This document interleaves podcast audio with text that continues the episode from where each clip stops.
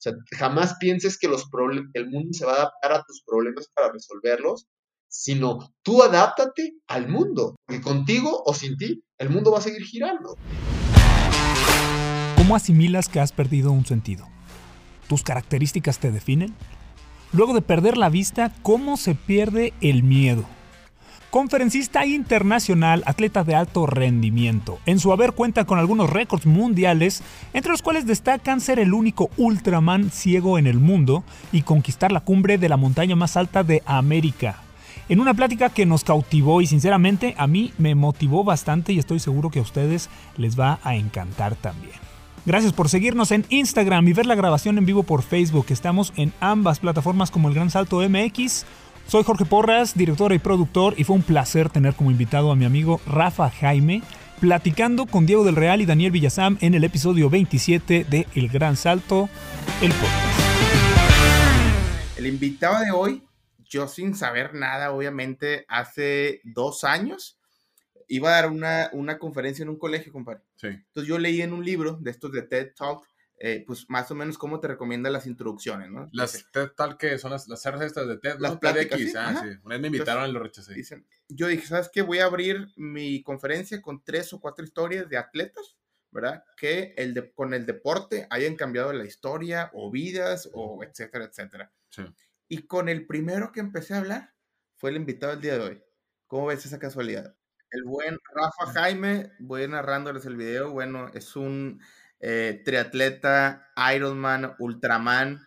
Eh, los que no sepan qué es Ultraman, bueno, es una locura de kilómetros. Estamos hablando de rodar, de nadar 10 kilómetros y luego te subes a la... Y a mar abierto, ¿no? ajá, mar abierto, te subes a la bicicleta y hacen... No tendrá miedo que le chinguen ahí un pescado o algo. No sé, 180. Es que a mí me da miedo ese pedo, güey. O sea, para mamadas, yo nadar en el mar no paso No, no, no, va mucha gente y hay embarcaciones cuidando, o sea, no, no se suben los animales, pues. Y luego les decía, son como 180, 200 kilómetros en la bicicleta y luego se bajan y para aflojar se avientan un 80k corriendo. La perga. un maratón para la raza.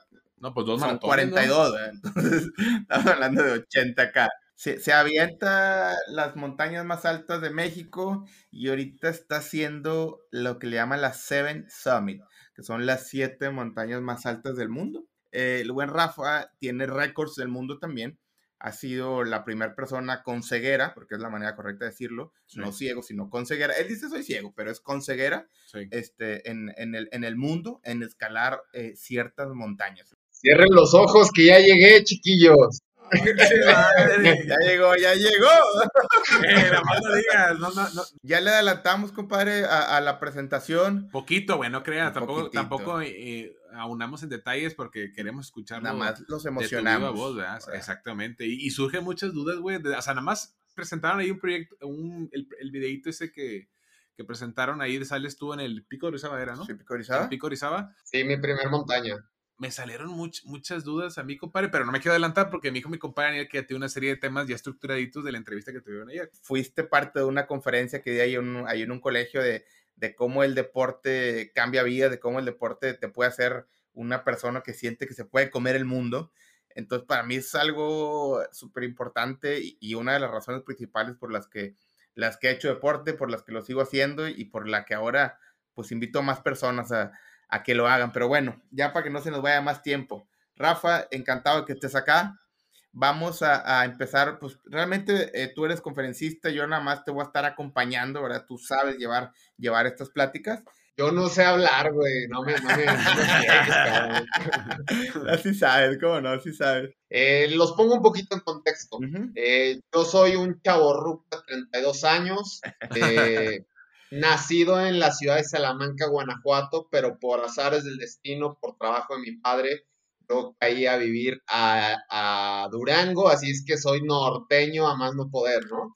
no tanto como ustedes, porque el acento de ustedes está más carón, pero... eh, bueno, realmente toda mi vida se ha desarrollado acá en el norte. Eh, tengo la, particularidad de vivir en una familia pequeñita, donde nada más somos mis padres, mi hermana mayor Paola y yo. Eh, mi hermana es nueve años más grande que yo, y bueno, pues la dinámica de la familia siempre ha sido como familia de mucho trabajo, eh, de, de, estar todo el día ahí persiguiendo la papa. Y bueno, Eh, cuando tengo cuatro años, eh, tengo un accidente eh, jugando en mi bicicleta en la calle y es la forma en que mis papás se percatan que yo no, no tengo bien mis reflejos visuales y pues me llevan con los médicos y de esa manera se dan cuenta que tengo cáncer en mis dos ojos. La, la enfermedad se llama retinoblastoma bilateral. Entonces, pues es un momento complicado en todo sentido, económico, emocional, en cuestión de información, porque hace 28 años eh, hablar de cáncer no era tan común como hoy en día, o no había la información, no sabías hacia dónde dirigirte. Entonces, pues bueno, eh, pasamos alrededor de un, un, año en todo este proceso de quimioterapia, cirugías, y digo, lo bueno de todo esto es que perdí mi ojo derecho porque todos estos procesos y estos tratamientos me salvaron de mi ojo izquierdo y bueno, mi vista estaba impecable de aquel ojo, ¿no? Y eso no impedía que yo, que yo pudiera hacer todas mis actividades como niño, jugar, ir a la escuela, aprender, ver, ver películas, otra vez estar trepado en una bicicleta en los árboles, practicar deporte, etc. Y, bueno, que, siempre... para un niño de, de, cuatro, de cuatro o cinco años, pues a lo mejor eh, no, todavía no es consciente, o sea, él dice, yo veo normal, estamos de acuerdo. Exacto, exacto, y esa es una gran ventaja, esas son las grandes ventajas que yo he tenido. Yo siempre digo, haber perdido un ojo a los cuatro años y uno a los 18 años son ventajas para mí. Y digo esto porque uno, como niño no lo, no lo asimilas, no lo digieres, eh, se te hace algo súper normal. De hecho, mis recuerdos son pues siempre de normalidad y yo no te puedo hablar ni de dolor, ni de tristeza, ni de estrés. Lo que sí puedo hablar es que me hacían bullying por no tener un ojo, pero pues andaba madreando chamacos para que me dejaran de decir cosas. Y un grandote, compadre, ¿cuánto mides? ¿Cuánto mides? 1.91. Ah, no. Pues, oye, estás más alto que yo. Yo, yo mido 1.85. Sí, 1.90. Pues, no, no, estaba tan complicado ahí el, tema del bullying. No, no, pero, pero espérense, el tema es que en la primaria yo era ¿Se acuerdan de un comercial de, la Coca-Cola, de Peruzzi, mañana en la cancha? Un, de un niño gordito. Exacto, que no hagan de cuenta que yo era el Peruzzi de aquel entonces porque era el niño gordito y luego con una prótesis, pues, haz de cuenta que tenía todas las armas para que me hicieran bullying, ¿no? Y antes pero, pues, se llamaba bullying. Oye, pero antes, oh, sí, exactamente. Era la carro duro, sí, Allá sí, era, estás, estás cagando el palo nada más, estás cagando el palo. Era la carrilla y era, y era lo típico de la escuela, y perdón por la expresión, pero aquí en la escuela agarraba su pendejo, ¿no? O sea, a, mí me agarraban de pendejo, yo agarraba el mío. La escuela, eh, creo que esa etapa de niños, al menos la que nos tocó vivir a nosotros, y digo nos tocó porque somos más o menos contemporáneos, sí, creo que era mucho de resolver nuestros propios problemas. Eh, y, más allá de, bronquearte con los niños a fregadazos, lo, clásico de echarte el, trompo con, con, el compañero de la escuela, era defenderte tú, porque era lo normal, que alguien te dijera, que alguien le dijeras, era la dinámica normal y que creo que como a veces como niños no dimensionamos nuestros alcances y que creo que también a veces no es tanto con, con mala hazaña, pero al final del día creo que esta fue una parte súper importante para mí porque fue algo que forjó mi carácter y que me hizo sentido a entender el hecho de que yo no tuviera uno de mis ojos no me hacía ningún tipo diferente a los demás. Y esto, por ejemplo, ya que dejas de ser un niño, ya te conviertes en un adolescente, 12, 14 años, eh, ya eras consciente, obviamente, ¿verdad? Que, que, no, que, ya no veías en un ojo. ¿Ya lo tomabas igual o, o, o cómo e, fue? Era, era, más consciente, pero me pegaba un poquito ahí el tema de que, bueno, la realidad es que siempre he sido un tipo sumamente seguro, pero me pegaba un poquito eh, a veces la inseguridad de, de chin, es que yo decía, no, bueno, actualmente digo que, que, a lo mejor en aquel entonces parecía que uno de mis ojos no le gustaba bailar y el otro bailaba reggaetón, cabrón. Entonces decía, madre, ¿cómo me voy a ver con las chavas? Y me daba esa inseguridad, ¿no? Porque pues, ya te gustan las chavas, las mujeres. Entonces me pegaba esa inseguridad, pero realmente no era algo que, que impactara mucho en, en, en, mi vida en ese sentido. Eh, a los 12, 14, 16 años, era un chavo que le encantaba hacer deporte, que ya me preocupé un poquito más por mi peso, por, por otras cosas. Empecé a practicar fútbol, era malísimo jugando fútbol, solamente sabía repartir leña, eh, jugaba, jugaba béisbol. Y para lo que sí más o menos destaqué, porque estuve en varias selecciones, fue en básquetbol. Era muy buen tirador de triples y, fue el deporte que mi papá pues también desde pequeño me, me mucho y bueno, pues al final del día siempre he tenido un contacto de manera directa o indirecta con el deporte y, ha sido un depurador y un canalizador para mí de energía, de emociones y, bueno, eh, todo aquí pinta como creo que la historia normal, entre comillas, de cualquier persona, pero a los 16 años, y yo lo había platicado un poquito con el David, eh, a los 16 años vivo, vivo, Daniel, perdón, sí, con Daniel. El David es otro, el David es otro. Es que se parecen, los veo iguales en la pantalla. Oye, yo, yo soy moreno tirándole ya oscuro, entonces pues sí, más o menos. Es la, la, luz, güey, es la luz. no, Likes eh, entendieron el chiste. Entro, entro a, la etapa de los 16 años y empiezo pues un poquito más rebelde, eh, empiezo a tener también un poquito de problemas de salud paulatinos con mi otro ojo y entre ¿Y eso se querer... compadre? Disculpa que te interrumpa, de lo que ya te había pasado a los cuatro años. Sí, sí, era como parte de, porque mi ojo pues sí había quedado muy lastimado de todos los procesos que había pasado. Y al final de cuentas eran como ciertas secuelas. Entonces a los 16 años me empieza a pasar esto paulatinamente, de que tengo un derrame dentro del ojo, que se me desprende la retina y me tenían que operar. Es como que no aceptar esto me llevó a un punto diferente de mi vida, a, estar un poquito metido en excesos, en, estar tomando, en drogas. Tenía una pésima relación con mi familia y de hecho me fui a la casa de, la casa de mis papás a los 16 años y pues bueno, la vida se encargó de una manera sumamente dura a ponerme los pies en la tierra, ponerme en su lugar y a los 18 años tengo nuevamente un cáncer y bueno, la forma en cómo entiendo que no estaba haciendo bien las cosas y que tenía que encaminar mi vida para otro lado. Entonces pues fueron, fueron como, como dos años, dices tú, que empieza este tema de un poquito de adicciones, un poquito de, descontrol y digo, me hace mucha lógica si, oye, estás de cierta manera a lo mejor inconforme o, o tienes, eres un adolescente y te preguntas, oye, ¿por qué algo no está no está pasando como yo quiero, ¿verdad? Entonces viene esta parte de, de, drogas, supongo, ¿verdad? Más o menos. Sí, tal, cual. Es, es, mira, yo, yo creo que siempre el no canalizar los pensamientos y las emociones hacen que tomemos malas decisiones. Y eso no implica solamente en un joven, en un niño, esto va en los adultos, en todas las edades.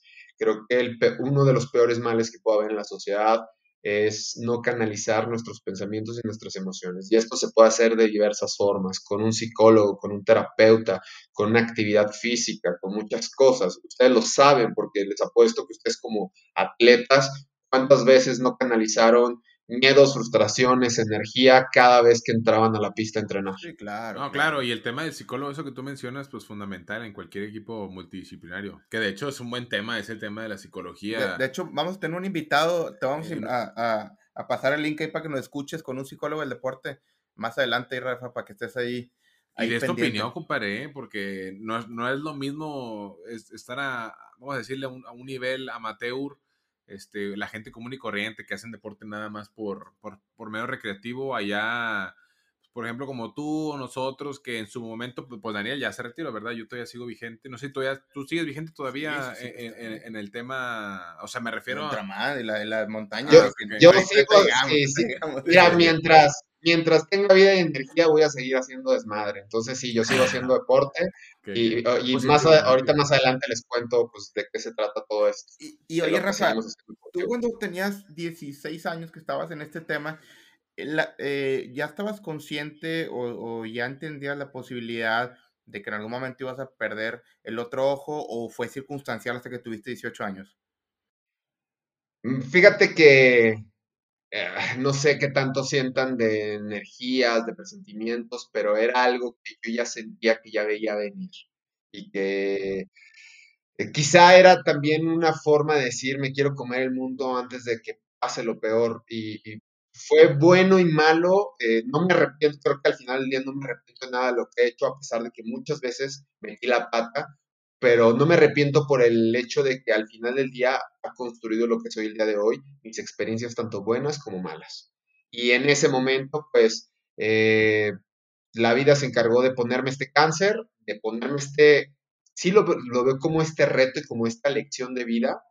Y, y, bueno, cuando tengo el cáncer regreso con mis padres, me dicen que me tengo que operar muy rápido porque mi cáncer está muy cerca del cerebro. ¿Cuánto es ese rápido? Perdón que te interrumpa. Eh, dos semanas. Dos semanas. A la madre, o sea, te- en dos semanas. te- Dos semanas y me dicen, no o sea, me- imagínate digerir esa parte porque me dice el médico y yo le contesto, doctor, ¿sabe que yo me opero ahorita mismo? Eh, tengo 18 años, tengo un mundo mm, de cosas por vivir, tengo una vida por delante, pero sin estar consciente de que ese nuevo mundo iba a ser ciego, ¿no? Entonces, el, el proceso difícil, eh, mm, creo que fue los primeros, perdón, los dos o tres días antes de perder mi vista. yo, yo pienso en eso, ¿sabes? Que un día vi, vi una película ahí, Rafa, de, de precisamente se trataba, pero era un niño como 8, no, unos 11 años, 12 años más o menos. Y me acuerdo que convence a la enfermera de que un día antes, ¿verdad? O, se- o días antes, no sé, faltaban cinco días o algo así, este, pues quería hacer varias cosas. Oye, quiero que me lleves a, a, a la playa, quiero que me lleves a ver este, una película. Y luego hay una parte graciosa que la enfermera intenta llevarlo a un table dance porque pues, él quería ver a una mujer des- desnuda ¿verdad? antes de quedarse ciego. Total, pues en la puerta no lo dejan, la chingada, pero y ya regresa al, al, al hospital. Entonces, a mí- yo ahorita lo que pienso es, me, a mí me dicen, en dos semanas voy a perder mi otro ojo, ¿qué cosas quisiera ver en estas dos semanas? Entonces, ¿O qué se piensa, ¿tú, no? tú qué se quisiste ver en esas dos semanas previas? Exacto, eh, fíjense, yo creo que era un poquito entre mi, ma- si me lo preguntan el día de hoy, ¿qué me hubiera gustado hacer? Hubieran sido otras cosas tan muy diferentes, pero creo que mi madurez era fiesta, sí era estar con mi familia, no quise viajar, no me quise mover, quise estar o con mi familia o, o de fiesta con mis amigos, entendiendo que a lo mejor iba a ser la última vez que iba a ver ese tipo de cosas o, o iba a ver eh, la cara de mi padre, mi madre, mi hermana, de mi sobrino que estaba pequeño en aquel entonces. Entonces, eh, fue un momento, eh, les digo, los primeros 10 días de, esas últimas dos semanas, eh, no lo asimilé hasta que llegué a Guadalajara, que fue donde me operaron. Pum, me cae el 20, entiendo, me hace sentido todo, y es cuando digo, ¿qué viene para mí? O sea, el mundo se va a poner cabrón porque tengo un total desconocimiento de qué puedo hacer y qué no puedo hacer. Y que la realidad es que yo pensé que con la ceguera tenía una discapacidad y que por ende era una limitación completa en mi vida y que todo lo que fuera a hacer iba a estar sujeta a tiempo y voluntad de las personas que estuvieran a mi alrededor. Papá, mamá, mi hermana, mi sobrino, que por mí mismo no iba a poder hacer nada. Y ahí fue cuando dije, va a valer la pena aferrarme a esto que me toca vivir. Y ahí entraban las dudas, entraban los miedos, pero al final del día operarme eh, era inevitable. ¿Y con quién platicabas, compadre? O sea, en- ¿o nunca externaste esos, esas dudas, esos miedos? ¿Nunca te dio por platicar con alguien? O La- sea, ¿o a quién se lo externabas? No, no se lo platiqué a nadie y fue por una situación. Eh, mi familia en ese momento estaba destrozada.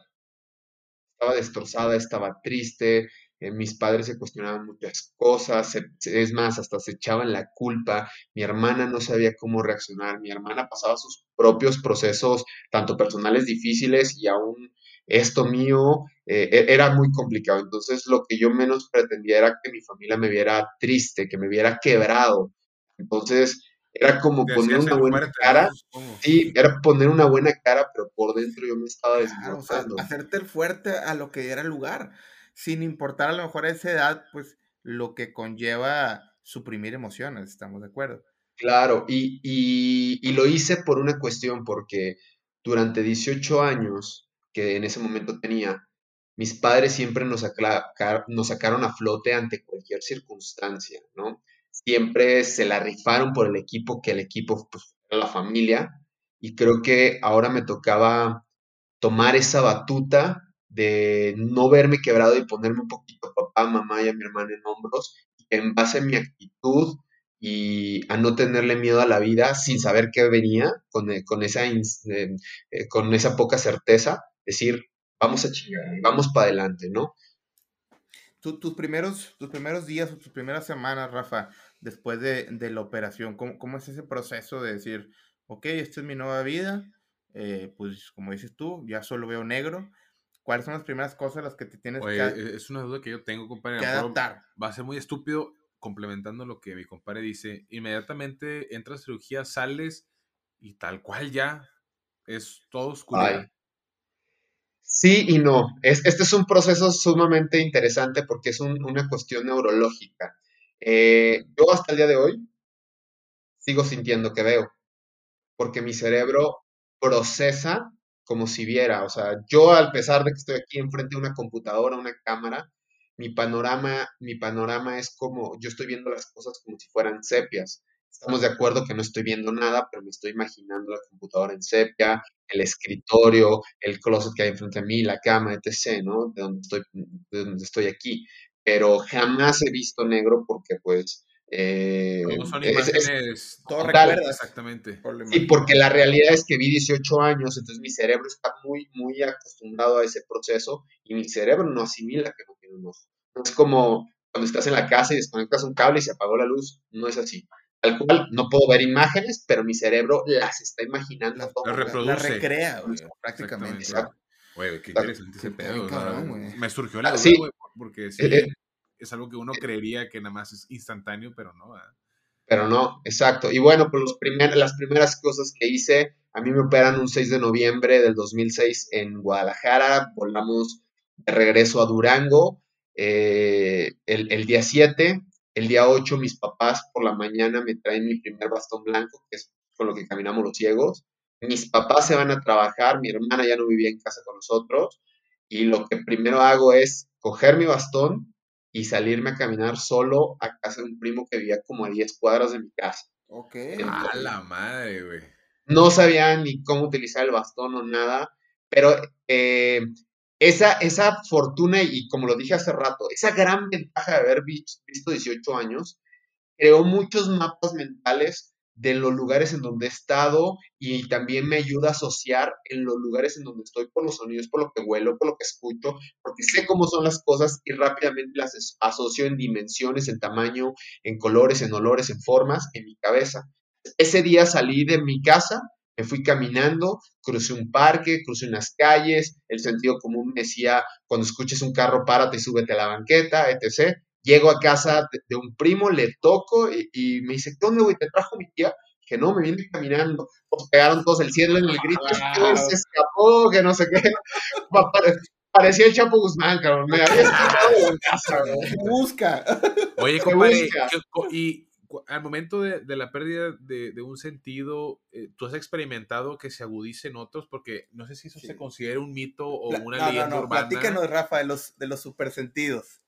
Eh, o Sí, sea, la, la realidad es que la realidad es que se van desarrollando poco a poco los sentidos. Eh, no es de la noche a la mañana, no es como que te quedas ciego y escucho y siento y, y- no, no, no. Esto es un tema de trabajo, de sensibilización, de estimulación. Eh, el hecho de estar utilizando el bastón, te percatabas de ciertas cosas, de ciertos sonidos, de a lo mejor de estar caminando con el bastón y al momento de estarlo arrastrando, tú sentías el tipo de piso que venía y el cambio, entonces ya sabías cómo manejarlo de diferente forma. Eh, por ejemplo, en ese entonces yo empezaba a caminar y como que sentía cosas al lado mío y decía, madres, me estoy volviendo loco, siento cosas y qué hay ahí, ¿no? Y estiraba la mano y era un árbol, un poste, algo. Entonces, Sentías una presencia, por así decirlo, digo, no, no de una perspectiva exacto, el sexto sentido, I hear, claro. I hear that people, no puede ser. Y, y haz de cuenta que me meto a un, a un curso de donde me enseñan a utilizar el bastón, a donde me, pues, me, me enseñan a ser un poco más independiente en, en, en sentido de movilidad y me platican todo este tema, ¿no? El tema de eh, la ecubicación que se llama, que a través del rebote de los sonidos tú puedes escuchar lo que hay a tu alrededor eh, y, y saber que hay a tu alrededor sin el hecho de tocarlo. Es decir, si hay una persona enfrente de mí y no está haciendo ruido, con el solo arrastrar de mi bastón, mis pies o que pasa un carro, el sonido rebota ahí y sé que hay una persona y la puedo rodear sin siquiera tocarla, puedo ir caminando por la calle y No mames, escuchar que hay una rama eso, a dos metros y agachar. güey, así tipo... Daredevil, ¿se acuerdan del superhéroe Daredevil? Sí, sí, sí, claro, sí, sí. El ciego, así igual. Claro, claro, güey. somos, somos lo mismo, ciegos, abogados, guapos, neta y el gringo, cabrón. Oye, güey, pero, o sea, ¿qué cosas, este, que hasta dónde es, es capaz el cuerpo humano? Bueno, y, en el caso tuyo, no sé si todos los que llegan a pasar por este tipo de, de tema sean capaces de desarrollarse hasta este grado o solamente algunos.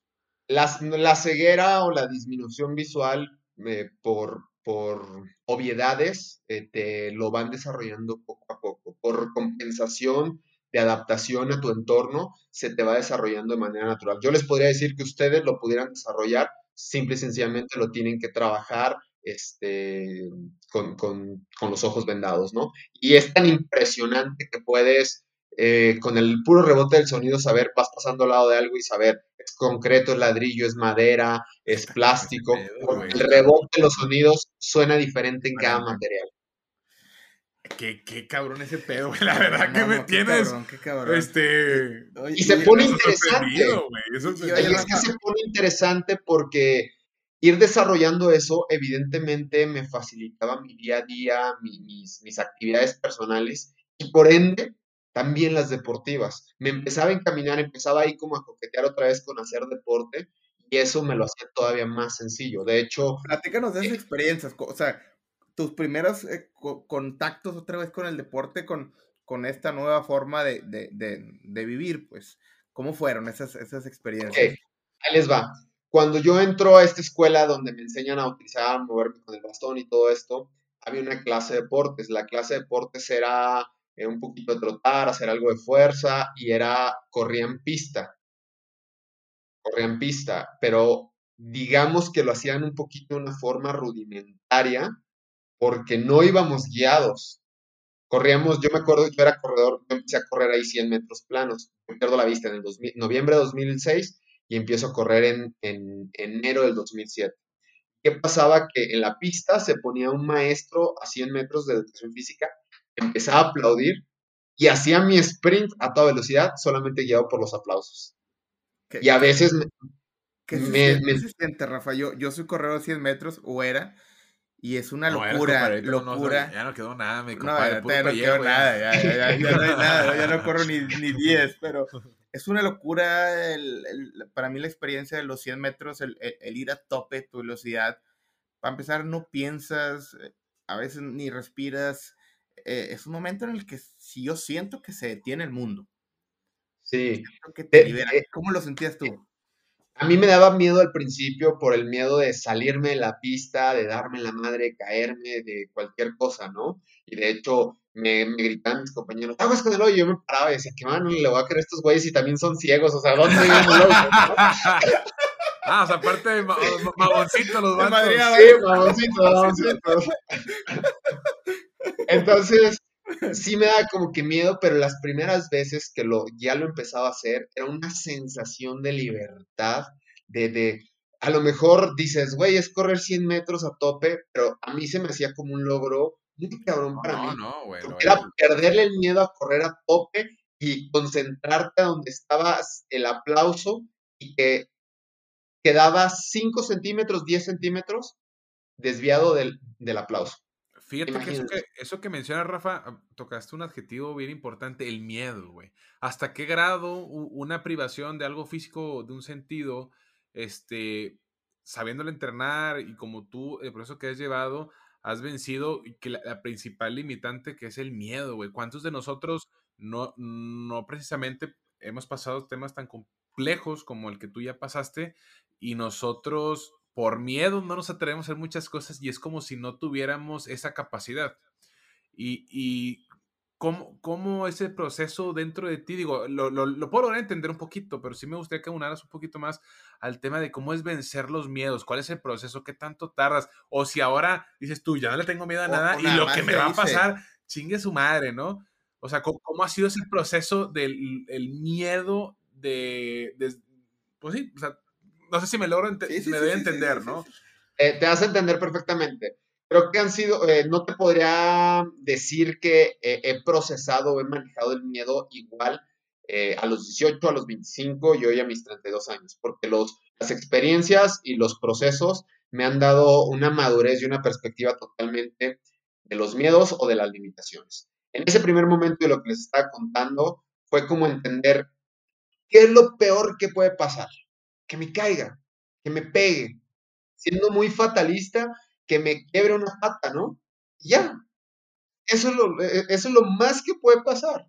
Y mientras yo más me lo cuestione, eh, estoy, estoy mucho más alejado de lo que, que pueda pasar. Entonces, era hacerlo, hacerlo, hasta el día que jamás me volvió a pasar por la mente.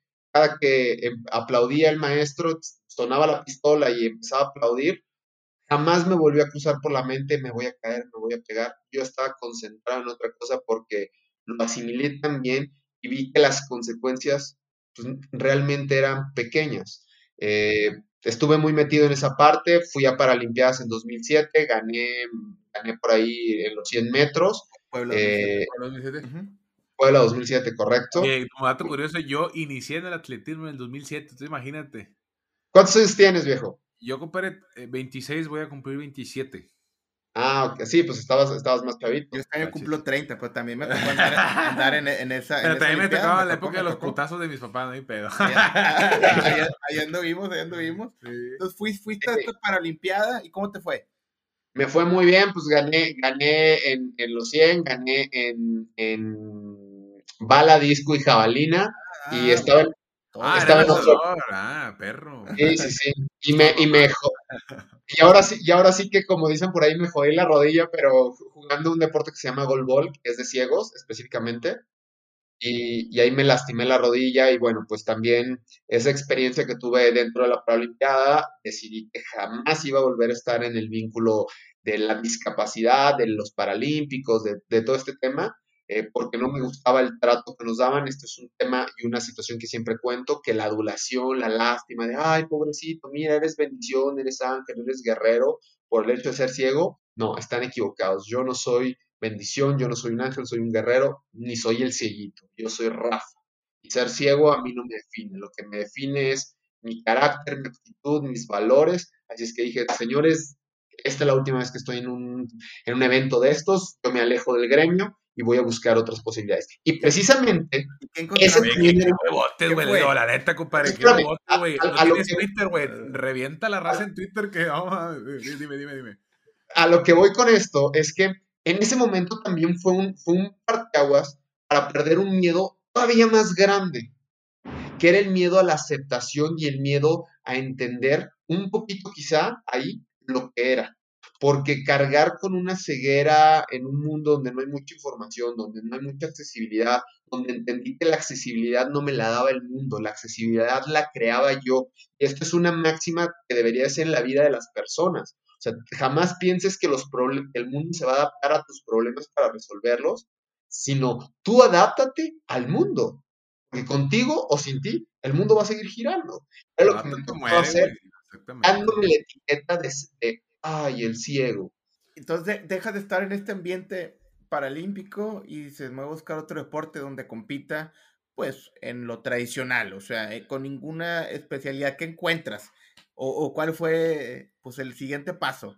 Mira, lo primero que hice eh, fue buscar algún otro deporte, el que fuese, porque me daba cuenta también que el deporte, como lo dije en un inicio, era un canalizador de emociones y de pensamientos, porque si bien le estaba poniendo muchísima actitud, sí tenía mis contrastes de miedos, de depresiones, de dudar eh, y, de volverme a preguntar si estaba valiendo la pena eh, eh, el esfuerzo que estaba haciendo para aferrarme a la vida. Entonces, dije, no, de plano necesito el deporte para seguir canalizando todas estas emociones. No hay peor mal que la inactividad y dejarle mucho tiempo sin hacer nada a la loca de la casa, a la cabeza. Entonces, me metí al gimnasio, yo me quería poner así, mamé, y estuve como cinco años en el gimnasio, pero como nunca vi los resultados en el espejo, dije, la chingada de aquí vamos, ¿no? pero, ah, Likes entendieron, likes entendieron. La, realidad es que estuve tocando puertas en muchos deportes, estuve, pues el gimnasio era lo más sencillo que podía hacer, porque pues ahí eh, mis amigos instructores me ayudaban a moverme en el gimnasio, eh, en lo que yo me memorizaba el gimnasio, eh, seguía trotando de vez en cuando con un amigo en la prepa los domingos, un día iba a correr 800, al día siguiente corría 1600, hasta que sí empecé a correr hasta los 15 kilómetros, este, como que hacía un poquito de todo, pero sin tener un norte en nada, ni de cómo me guiaran, ni de nada, pero me daba cuenta que el deporte a mí me hacía bastante bien y que me daba una estabilidad en mis demás ámbitos de la vida, porque ustedes lo saben y creo que todos los que practicamos algún deporte de manera amateur o quienes, lo practiquen de manera profesional saben que es disciplina, es constancia, es esfuerzo, es pérdida de miedo, es valor, es compañerismo, es muchísimos valores que al final del día impactaban en mi día a día, en tener una mejor relación con mi familia,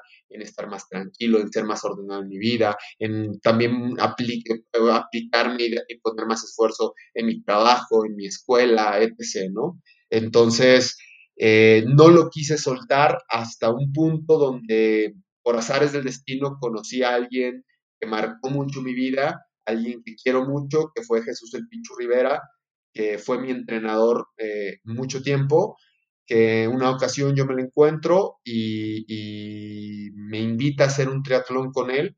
Yo no tenía ni idea que era el triatlón, pero como soy más fácil que la tabla del uno, le digo, sí, va, güey, me Y me explica de qué se trata, que es nadar, que es andar en bici, que es correr. Y bueno, pues yo ya corría, me empecé a hacer spinning, me empecé a nadar porque no tenía esa sensación de nadar ciego. Y, y, pues era todo normal, o sea, yo no veía ninguna diferencia, lo único que necesitaba era encontrar o comprar una bicicleta doble para poder hacer este, un tándem, exacto, para poder hacer este tri. Y bueno, pues eh, cuando nos inscribimos al tri y en lo que investigamos en la Federación Mexicana de Triatlón y en grupos y en comunidad triatleta, no había habido ningún triatleta ciego en la historia de México. Eh, eh, este, o sea, tú, ¿no había ninguna regla que te impidiera participar? No regla ni antes, o sea, o sea, ni siquiera se consideraba nadie lo había intentado, pues, nadie lo había intentado. Estaban, estaban las reglas que habían en la, en la Federación de Triatlón, pero, pero no en la nacional, sino en la internacional, ¿no? Entonces, había ciertos lineamientos, pero si tú me preguntas, o, aquí me podía acercar y preguntarle, oye, ¿y cómo seguía nadando en el mar, en el, en el río, en, la presa? No teníamos ni la más mínima idea. Oye, ¿y cómo se corre? ¿Cómo tengo que sujetar de un lazo del hombro? ¿Lo tengo que agarrar de la playera? ¿Cómo, cómo, cuáles son las reglas para no romper las normas? te voy a interrumpir porque mira, ahorita está comentando alguien, dice Gerardo Ansaldúa, etiqueta a una persona que se llama Rigo González. Dice, escucha este en vivo, es un exatleta con ceguera, igual que tú, champ, para que veas que son unos chingones. O sea, o sea la gente está etiquetando ahorita te está escuchando otro con ceguera. Exactamente. Qué chingón, qué chingón. Pues sí, eh, nosotros estamos Estábamos en pañales, no teníamos información. ¿Los lineamientos, todo esto? Sí, o sea, pero creo que te, gracias a Dios vivimos en México porque nos inventamos puras mexicanadas para solucionar los problemas, ¿no? Como güey. Así es el mundo, sí. y nosotros nos amarrábamos con una cinta de cuerdas de pierna a pierna para nadar, ya traíamos toda la pierna cercenada, pero era como lo hacíamos en un inicio, no sabíamos, pero era como poco a poco ir aprendiendo y, en, este, en, esta cosa como desconocida, nada más tuvimos cuatro meses para entrenar y el 13 de julio del año 2013 en San Gil Querétaro, eh, nadando 1.9 kilómetros, 90 en bicicleta, 21 corriendo, me convertí en el primer atleta ciego en la historia de México. Es un, que es un Ironman 73, ¿verdad? Correcto. Entonces, ahí, fue historia y, y, ese es uno de, porque tienes varios récords, ¿verdad? En el mundo. ¿Ese es uno de ellos?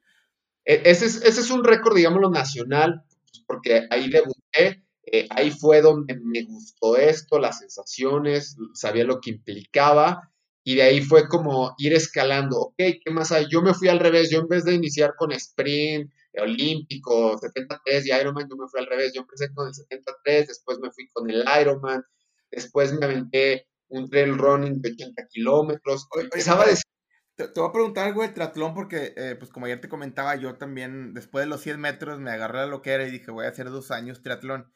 Y para mí era algo bien particular, eh, pues el, orgullo de exatleta, o sea, hay algo muy raro, hay algo muy raro que yo me acuerdo que, pues, ya sea nadando, bueno, nadar no era muy malo, pero en la bicicleta, güey, la voy dando, la voy dando y, pues, tú sabes, no vas a 40, hay velocidades duras, ¿no? Y después pasaba alguien por un ladito que, oye, pues lo veía medio gordito y mi mente, bueno, o sea, se volvía loca de cuenta que no te puede ganar y le daba más duro o iba corriendo y no me importa que llevara el pecho así a punto de salirse, pero te ganchas bien cabrón, la neta, cuando vas compitiendo. Para ti, ¿cómo son esos procesos? O sea, le dices a tu guía, eh, güey, nos dices cuando nos vayan pasando, güey.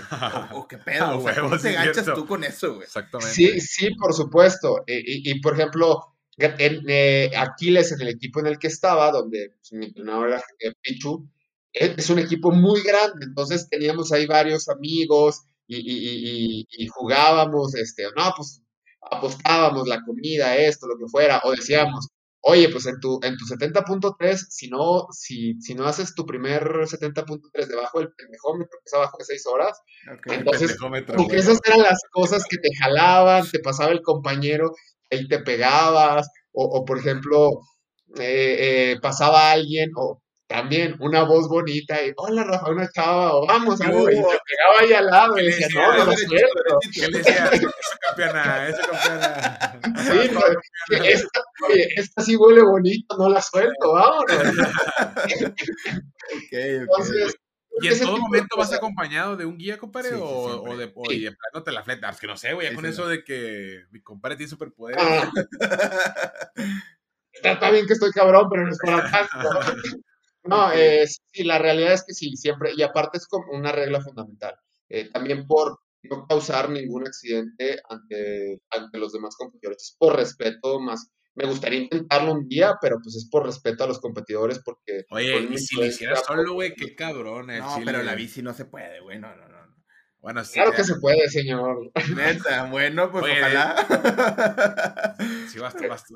sí, sí es algo que me gustaría hacer más adelante, pero algo chiquito, evidentemente. No un Ironman. Una sí, no, no, no, es una locura. Yo nomás he hecho triatlones sprint y pues es una hora. una hora veintidós fue el mejor tiempo. Sí terminas, pero destruido. O sea, destruido. Tengo, un hermano mío, güey, el, el, por según dije, te iba a ofrecer, el, uno de los más grandes, él es médico, él estudió en siete años en Israel, le mando salud, se llama Abraham, y él sí ha hecho dos Ironmans.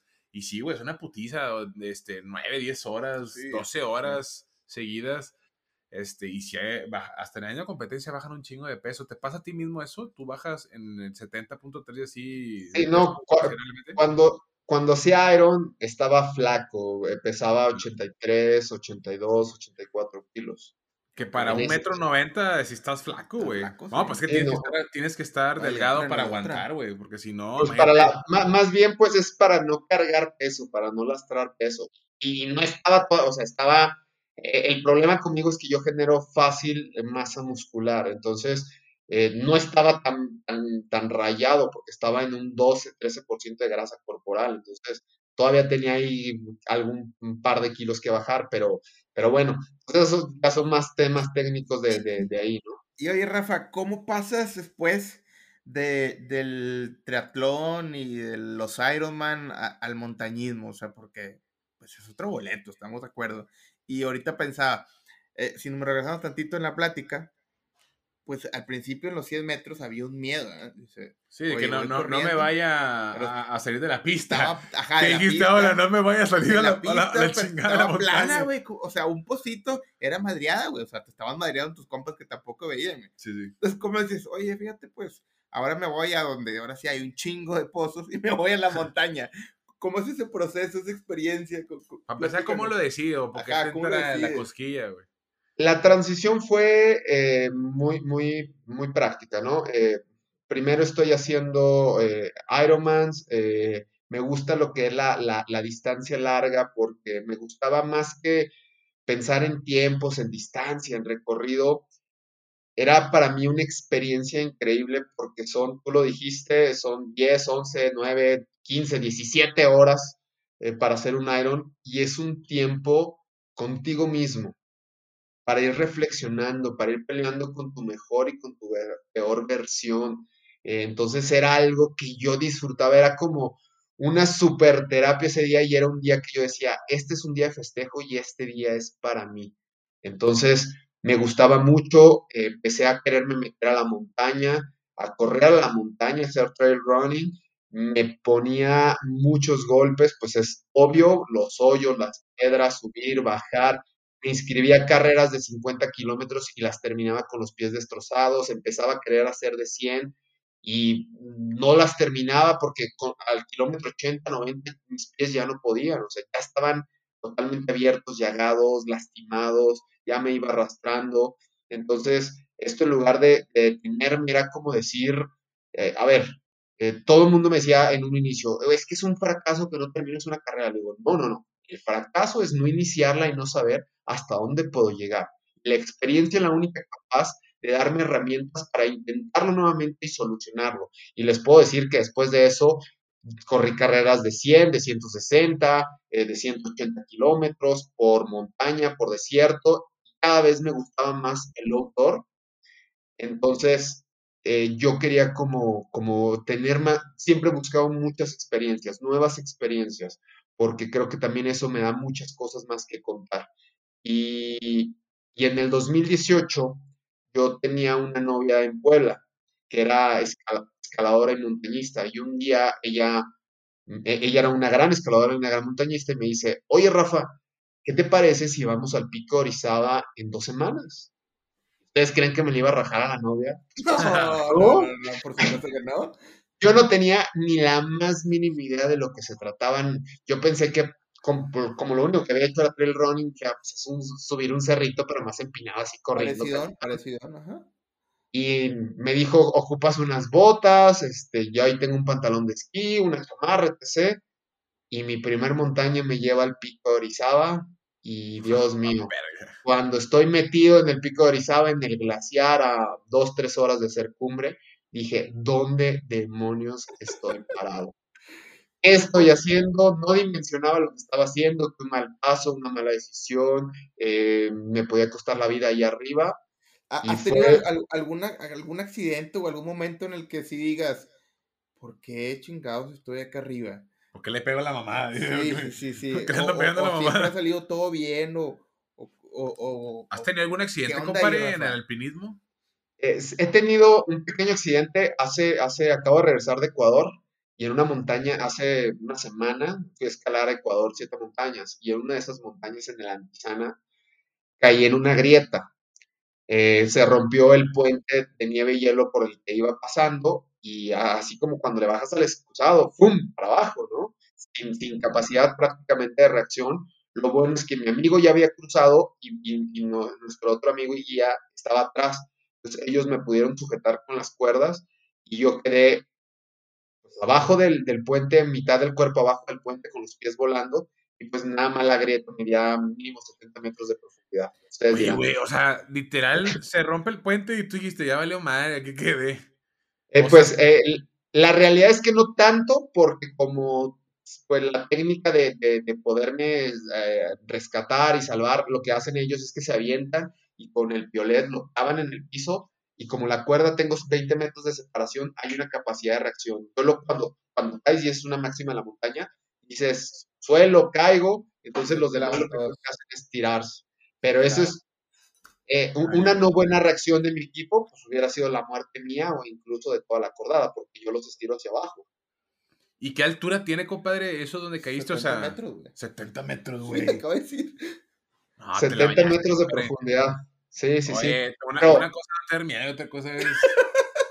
no, mira, realmente, realmente, fíjate, la primera experiencia que tuve en la, montaña, que fue en el Pico de Orizaba, que era la que les estaba platicando, eh, me llevaba al punto de dónde estoy parado, qué estoy haciendo, me dio mal de montaña, nunca, estaba, nunca había estado a más de 5.600 metros de altura, eh, quería vomitar, eh, me sentía mareado, y ¿qué demonios estoy haciendo? Pero haber conseguido estar en la cumbre fue como, wow, la experiencia, el esfuerzo, el saber que estabas parado en el techo de México y, y, y, pensar, qué cosa tan maravillosa es esto del montañismo. La fortuna es que la vida me puso también en el camino de otras personas que se dedicaban a esto, grandes amigos, Axel Palomares y Omar Álvarez, que son también muy buenos montañistas y me invitaban, empezamos a hacer montañas juntos, a subir el Ista, el Amalinque, el Nevado de Toluca, a subirlas de diferentes formas, y fue como, a ver, yo quiero hacer más que esto, pero era entendiendo algo, ¿no? Que me estaba metiendo en un deporte que, y lo voy a decir fríamente, que un descuido o algo así te puede costar la vida. Eh, tú no controlas lo que pasa allá arriba. Controlas ciertas cosas, el 60%, pero el 40% es el clima, es la montaña, es un derrumbe, es, un, es, una avalancha, es una caída de piedras, es el accidente de alguien más que, que te perjudica a ti también, etc., ¿no? Entonces, era asumir esto y principalmente también decirle a mi familia, esto es lo que voy a hacer y esto es lo que quiero hacer el día de hoy, ¿no? Y de ahí inicio como montañista realmente. Rafa, eh, platícanos dos cosas eh, en este tema del montañismo. Cuando, cuando tú vas a la cumbre, digo, yo, yo he tenido pues, muy poquitas experiencias. No, no me gusta la montaña, velocista, a fin de cuentas. Eh, acá, pues, lo más alto que he subido yo es el Cerro La Silla, ¿verdad? Y pues. Eh, Chipinque aquí yo, compadre. No, no, no, Chipinque es un paseo, ¿verdad? Pero, gente bien, gente bien en Chipinque. el cerro de la silla, pues a lo mejor sí está más cansado, ¿no? A lo mejor te tardas unas cuatro, tres horas, pone tú en llegar hasta, hasta la antena, le llamamos. Este. Pero hay, hay un, pues, un sentimiento que tú vas subiendo y dices, oye, oye, o sea, te empieza a fastidiar, ¿sabes? Te empieza a cansar, digo, aunque lleves agua, te empieza a dar sed, hambre, te empiezan a doler las rodillas pero siempre viene la típica, ¿no, Rafa? Que, que va gente bajando y le dice, oye, güey, llamero. Y te dicen, llamero, llamero, 15 minutos. Ah, y todos te dicen, güey, llamero, 15 minutos, güey. Pero a fin de cuentas, pues tú volteas hacia arriba y tienes una noción, me dice, ah, ya voy a llegar, ¿verdad? Entonces, pues como que te vas motivando, ¿verdad? E, ese, ese, es, ese es una, Rafa, que, que, nos compartes tú. Y la otra, aquí la misma pregunta, ahorita, ahorita dijiste, en la experiencia o la satisfacción de llegar a la cumbre, haz cuenta que, que le gana todo, Pero pues, vamos a, a, a, dirigirlo a tu situación. Tú llegas a la cumbre, pero no ves esa cumbre. Entonces, ¿dónde se encuentra ese sentimiento de maravilla, verdad? De, llegar y luego cuál es el, y, y, regresándome, pues, el, el momento de, del, Mira, del fastidiarte, el decir, ¿cuánto falta? Ya quiero llegar. Sí, porque tú no, tú no tienes esa referencia, como dice mi compadre, a no ser que, pues, no sé, exactamente. Pues mira, eh, sería muy fácil preguntarle a Omar, a Axel, a Paul, que son con los que subo montañas, decirles, oye, ¿cuánto falta para la cumbre? Ya se ve, estamos cerquita. Eh, sí pregunto ciertas cosas, oye, ya nos vamos acercando al glaciar, al roquerío, ¿qué viene? Pero creo que una vez que te pones bajo la montaña, porque para mí es un ritual increíble que disfruto mucho, calzarte tus botas, ponerte tu arnés, ponerte la ropa, el casco, preparar tu mochila, estar ahí en las faldas de la montaña o en el refugio, se me hace una experiencia, un ritual, wow, que desde ahí ya lo estoy disfrutando sentir el frío, empezar y dar los primeros pasos y como inicias de cero, de altura, el corazón súper agitado. Eh, me dedico a disfrutar cada momento de la montaña. Yo te, les podría a los dos escribir todos mis, todas mis ascensiones, te las podría escribir de pe a pa desde que subí hasta bajé, porque me acuerdo de todo me acuerdo de las piedras, de hecho cuando vamos a la montaña les digo, ah, venimos en esta piedra que está de esta forma, que está aquí, y me dicen, cabrón, ¿cómo sabes? Me acuerdo de todo. ¿Por qué?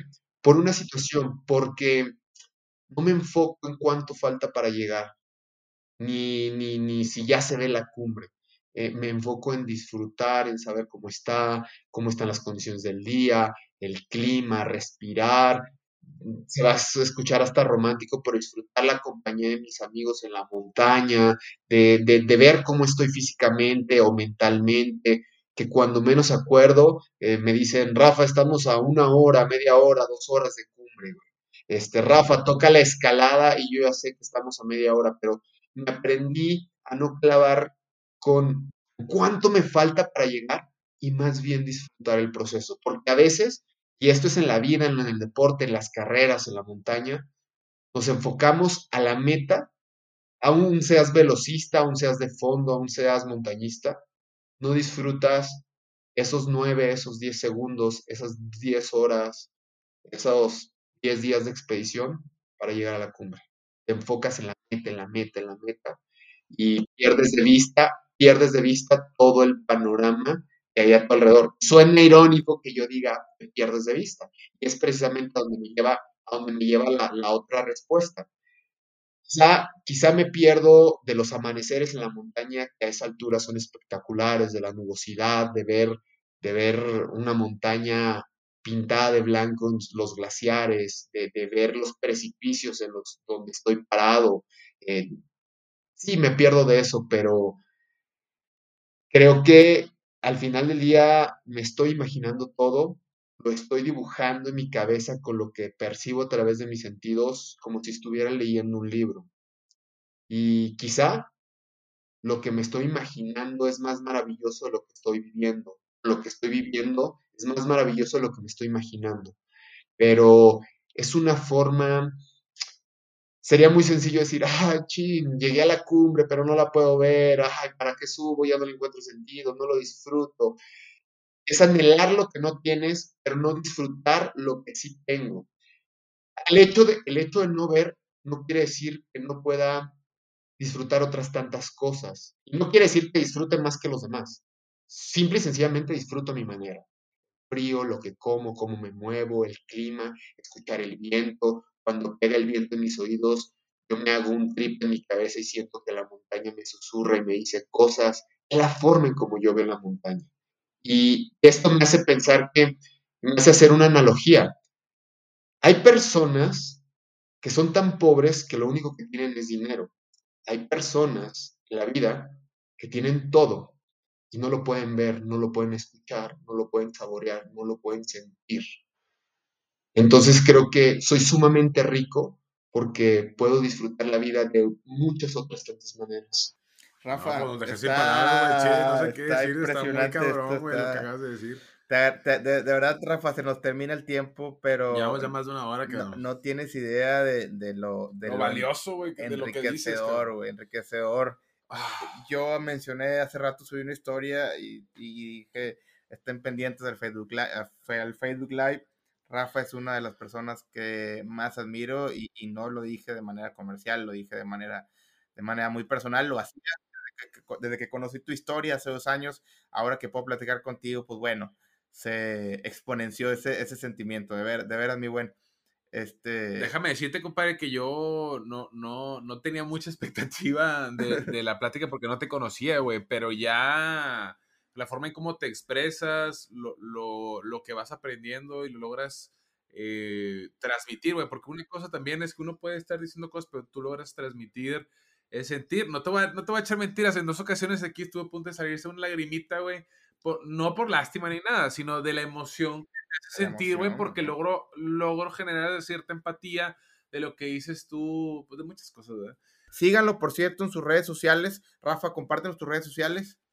En Twitter e Instagram me encuentran como arroba Rafa Jaime MX y en Facebook me encuentran como Rafa Jaime. Ahí subo cosas de la montaña, de, lo que hacemos deportivamente, de conferencias, un poquito también de mi día a día, de humor negro, de todo, porque al final del día ni soy figura pública, ni soy un atleta profesional, soy solamente un mexicano, un ser humano, un chaborruco que disfruta la vida, que le falta el respeto a la vida y que la disfruta y la una, una, duda que me surgió, ¿y si contestas los inbox o cómo le haces, güey? Ah, platícalo, por, Por supuesto que sí, tengo Mira, le, platicaba a Daniel ayer, ahora sí está, eh, sí está cool ser ciego, cabrón, porque la tecnología está súper fregona y tienes la capacidad de a través de un smartphone, en, mi caso de un iPhone, eh, hacerlo parlante y poder utilizar todas las redes sociales, contestar, texto. Ah, todo lee los mensajes. escribe lo que está eh, mensajes de texto, pues evidentemente las notas de voz, me escribe las fotos, los pies de fotos, todo, ¿no? Entonces está muy fregón todo esto.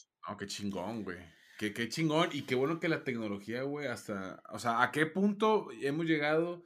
En eso, y ojalá nos toque llegar más allá, güey, que pues prácticamente no hay limitante, güey. No hay limitante. No hay limitante, güey, no, hay, no hay nada.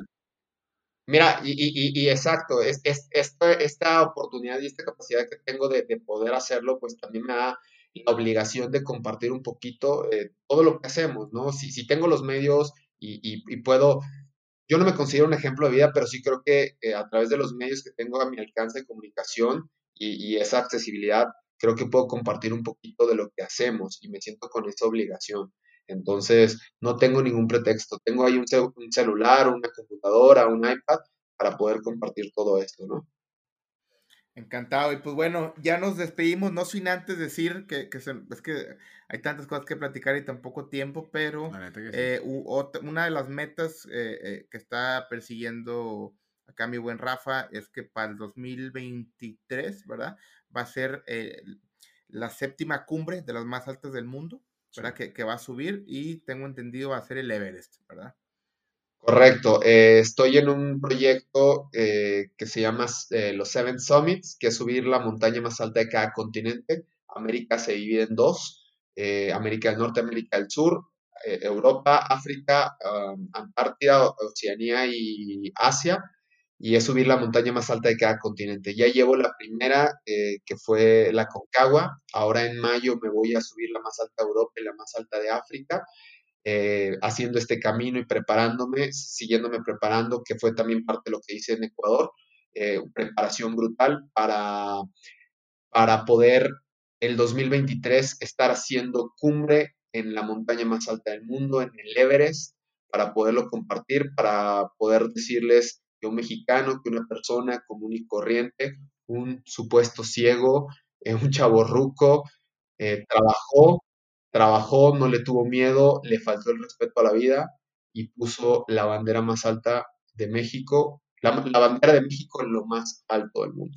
Y ese es mi compromiso con ustedes. Definitivamente vas a inspirar a, a muchos mexicanos, a muchos latinoamericanos eh, que van a estar o vamos a estar bien orgullosos de ti. Exactamente, compadre. Me llama la atención y quiero hacerte una última pregunta porque aquí hay una persona, no sé si eh, Jorge nos ah, puede ayudar. Rigo nos pusieron, sí. Sí, Rigo acaba de comentar. Eh, el que taguearon ahorita ya Exactamente, que también es atleta invidente. Este, no sé si esté bien dicho así. Aquí pendiente, mira. Rigo González, aquí está, dice, se presenta, dice, hola, yo también soy atleta de alto rendimiento invidente. Le mandamos un saludo a, Rigo. y, y, compare, ¿qué le podrías decir a Rigo? Porque, bueno, aquí en su foto se ve que está chavalón. ¿Qué le podrías decir de consejo? Digo, tú que obviamente ya eres una persona consolidada, este, pues, pues en lo que todo lo que has platicado, o sea, eres muy completo, ¿verdad?